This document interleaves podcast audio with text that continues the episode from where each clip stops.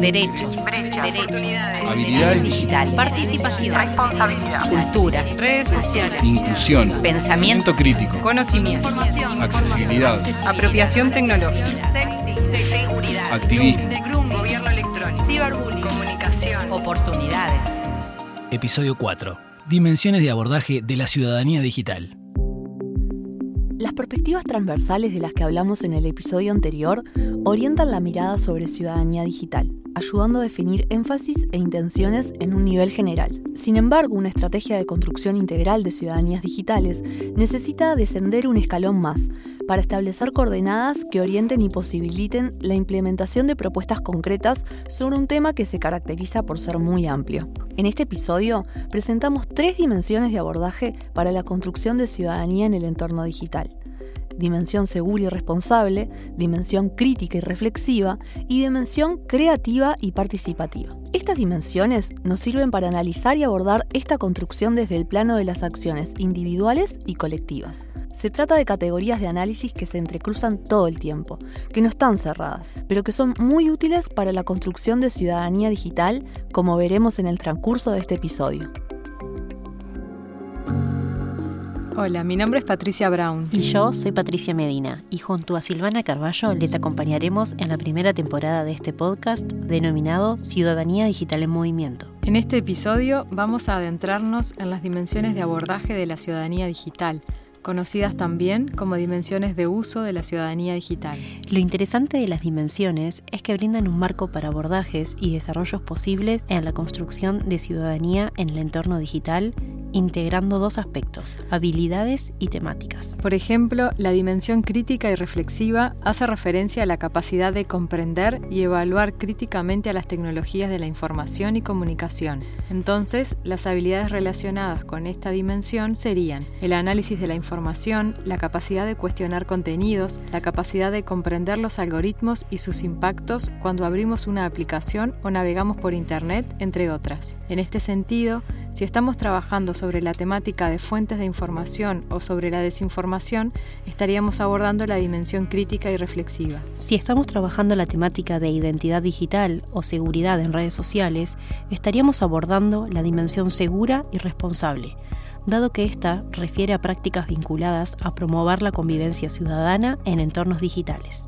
Comportamiento ético, comportamiento empático, autorregulación son algunas de las habilidades que hacen a esta dimensión. Notemos que si bien ubicamos el trabajo de identidad digital y seguridad en redes como objeto de abordaje desde la dimensión de uso seguro y responsable, es necesaria una dosis de la dimensión crítica y reflexiva para ello también. A esto nos referíamos cuando decíamos que las dimensiones de abordaje no están cerradas, que no son compartimientos estancos, sino que se entrecruzan permanentemente. Finalmente, si estamos editando un blog, participando en un foro en línea o creando afiches digitales, estaríamos desarrollando la dimensión creativa y participativa de la ciudadanía digital. Esta última refiere a habilidades que permiten utilizar creativamente las tecnologías y aprovecharlas para la participación. Por ejemplo, la habilidad de desarrollar contenidos en distintos formatos digitales o la habilidad de usar las tecnologías para la transformación individual, comunitaria y social. Una vez más, podemos ver el entrecruzamiento de dimensiones. Por ejemplo, si el blog que estamos creando es sobre noticias internacionales y no verificamos las fuentes ni la veracidad de la información, podríamos contribuir a generar desinformación. Entonces es necesaria la dimensión crítica y reflexiva también. Pero dejémonos de introducción y démosle la palabra a las personas referentes a la temática. Nuestra primera invitada es Lucía Pimás quien nos acompañó también en el episodio anterior. Lucía es profesora de Ciencias Antropológicas por la Universidad de Buenos Aires y tiene una diplomatura en Tecnología, Subjetividad y Política por el Consejo Latinoamericano de Ciencias Sociales. Actualmente se desempeña como referente en Ciudadanía Digital en el Departamento de Ciudadanía y Bienestar Digital de Ceibal. En relación a lo que llamamos usos de las tecnologías digitales, con ello nos referimos a dimensiones o clasificaciones que de alguna manera nos permiten abordar desde diferentes ángulos el cómo construimos ciudadanía digital. Entonces, no lo estamos pensando como compartimientos cerrados, sino que por el contrario, se interrelacionan constantemente. Por ejemplo, si pensamos en autorregulación como una habilidad, lo que se pone en juego allí eh, podemos decir que no es solo el hacer un uso entre comillas responsable. No voy a utilizar el celular mientras comparto, por ejemplo, la cena con otras personas, sino también se pone en juego lo que podríamos decir uso crítico. Bueno, ¿qué factores y decisiones tecnológicas ahí están influenciando que yo quiera estar en ese momento mirando el celular? ¿O para qué es que las empresas me necesitan ahí todo el tiempo? Por eso es que pensamos en, estas, en estos usos como dimensiones de abordaje, eh, como decía, que se interrelacionan y no las estamos pensando como metas, ¿no? Como, bueno, hacia allí todos todas las personas tenemos que ir. ¿Dónde está la vara para decir que alguien es o no es ciudadano o ciudadana digital? Creo que ese justamente no es el punto y tampoco nos vale la pena ponernos en ese lugar, sino que lo que intentan hacer las dimensiones de uso es poner el foco en clasificar ciertas habilidades, sí, pero con el fin de permitir diagnósticos, estrategias, caminos posibles. ¿Hacia dónde y por qué caminos nos interesaría poder ir? Desde la política pública, desde la educación en las aulas, desde los intereses de las personas con quienes trabajamos también. Eh, y eso es lo que se construye. Al hablar de usos no hablamos simplemente del usar, del hacer, sino que estamos incorporando en esa lectura diversas creencias, eh, pensamientos, conocimientos, incluso necesidades.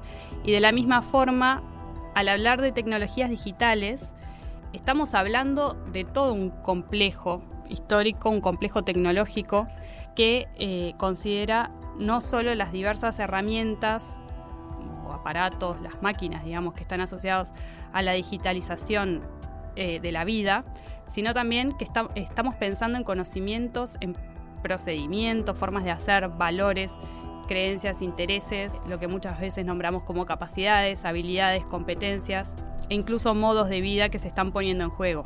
Por lo tanto, es necesario poder leer esos contextos para entender cómo construimos ciudadanía digital hoy y cómo usamos las tecnologías digitales. Para Lucía, las dimensiones de uso permiten abordar desde diferentes ángulos la construcción de la ciudadanía digital. En la misma línea de lo que veníamos presentando anteriormente, plantea que no se trata de entender a las dimensiones como compartimentos cerrados, sino en permanente interrelación. Además, plantea que las dimensiones ponen el foco en clasificar habilidades para permitir caminos posibles a seguir desde la política pública, desde la educación y desde los intereses de las personas. Nuestra siguiente invitada comienza habilidades con dimensiones de uso. Ella nos acompañó en el primer episodio del podcast. Estamos hablando de Magdalena Seijo. Magdalena es licenciada en Relaciones Internacionales por la UDELAR y tiene estudios de posgrado en Transformación Organizacional y Administración de Empresas. Actualmente coordina el equipo de Ciudadanía Digital de AGESIC. Escuchemos qué tiene para decirnos Magdalena sobre las dimensiones de abordaje de la ciudadanía digital cuanto a qué habilidades tenemos que desarrollar para construir ciudadanía digital, lo que podemos pensar es en el documento de la estrategia de ciudadanía digital para una sociedad de la información y el conocimiento, que es un documento que, se firma en el marco del grupo de trabajo de ciudadanía digital, que esa estrategia fue construida por más de, 14 organizaciones y, publicada y lanzada en, 2020. podemos pensar que en realidad hay tres dimensiones de uso fundamentales para construir ciudadanía en entornos digitales. Y ahí, a ver, esa estrategia contiene un uso responsable y seguro, eh, que refiere a las prácticas vinculadas a generar en el entorno digital un espacio seguro y de convivencia ciudadana. Ahí me gusta pensar en, esto de que el entorno digital es un espacio más a habitar, es un espacio que, que en realidad es, es intangible eventualmente, pero no deja de ser un espacio de socialización, de encuentro con otras personas, un espacio como puede ser la plaza, un shopping, eh, eh, que, es público y es abierto por un lado, pero que también es privado, que tiene su regla de juego, que es difícil de encuadrar y de dimensionar, eh, pero que también construye ¿no? sociedad, construye, nos construye como, como personas. Entonces, por ese lugar también es esta dimensión de uso seguro y responsable que refiere al manejo de privacidad, algo que es tan particular de cada uno, pero que bueno, que también tiene prácticas eh, saludables asociadas. Refiere a la autorregulación, qué uso le doy yo a los dispositivos, qué espacio le doy a los dispositivos, qué lugar tiene el celular en mi vida o si lo último que hago en la noche es acostarme con el celular y lo primero que hago eh, cuando me levanto de mañana es, ver el celular. Eh, refiere a, vincularme con los otros, ¿no? a, tener un vínculo empático, a saber ese espacio como un espacio no disociado de la persona, sino que si yo hago un comentario en ese espacio, si yo agredo a alguien en ese espacio, o también como yo me muestro en ese espacio, forma parte de, la vida de los otros y la mía misma, ¿no? No, es, no está disociado el uso que yo le hago al entorno digital de, la vida análoga, como, a veces decimos. El otro uso que, refiere también a la estrategia y que entendemos fundamental.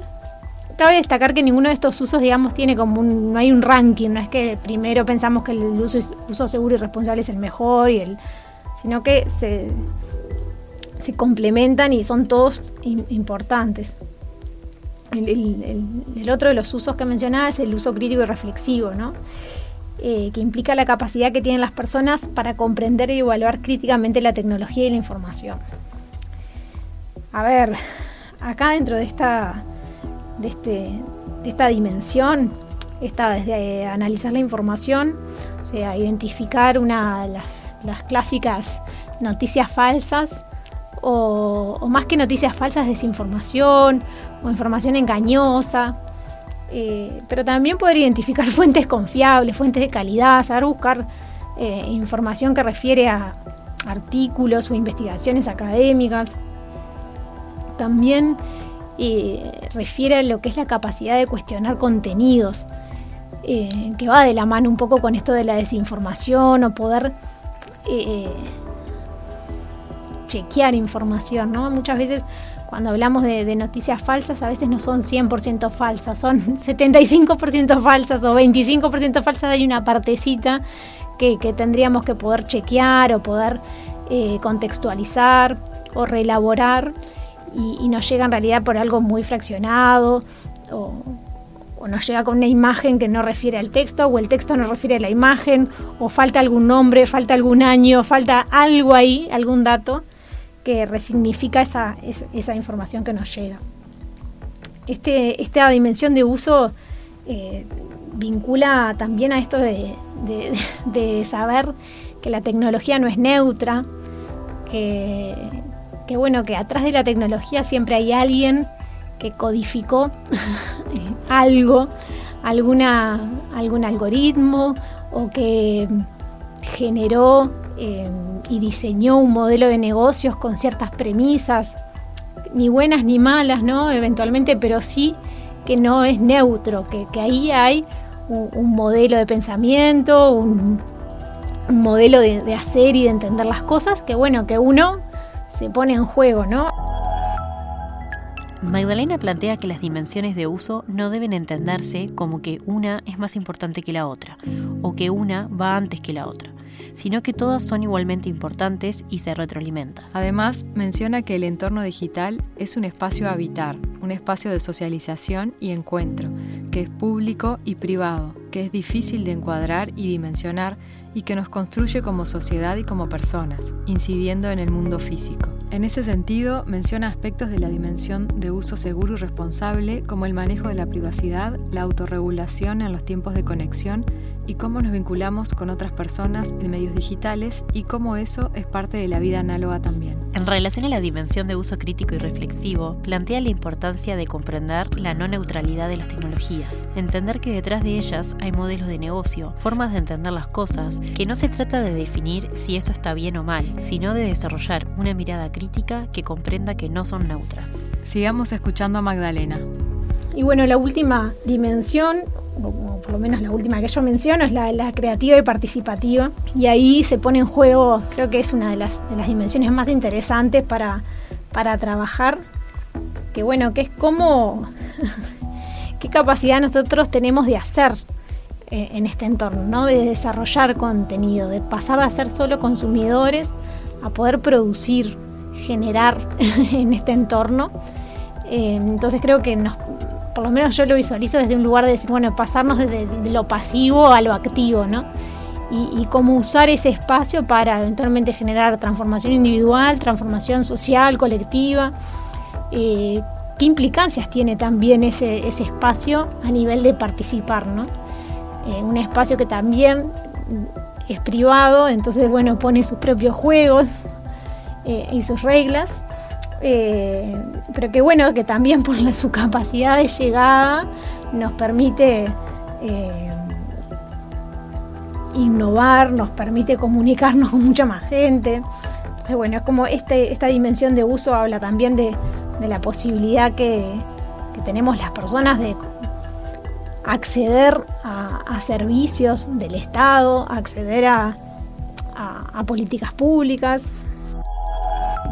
Según Magdalena, la dimensión creativa y participativa es muy interesante para trabajar y tiene que ver con el hacer, con producir, con generar, desarrollar un rol activo que aproveche y potencie lo digital para el bienestar individual y social. Menciona también la importancia de la participación y la posibilidad de acceder a servicios del Estado y contribuir al diseño de políticas públicas.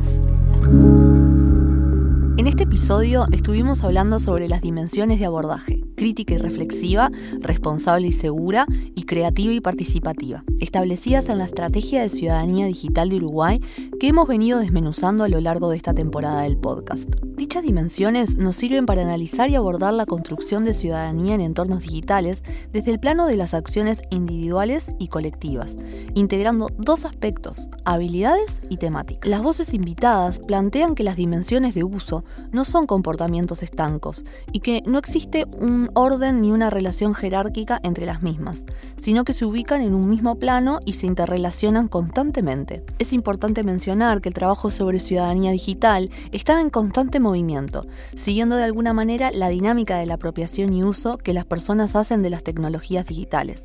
De esta característica surge el nombre de este podcast. Es así que las categorías y los conceptos con los que abordamos la temática de ciudadanía digital también van cambiando. En el caso que nos ocupa, estamos en proceso de transición de un enfoque que habla de dimensiones de uso hacia un enfoque que nos habla de dimensiones de abordaje de la ciudadanía digital, que nos permita generar coordenadas conjuntas para construir ciudadanía en los entornos actuales donde lo digital ocupa un espacio fundamental.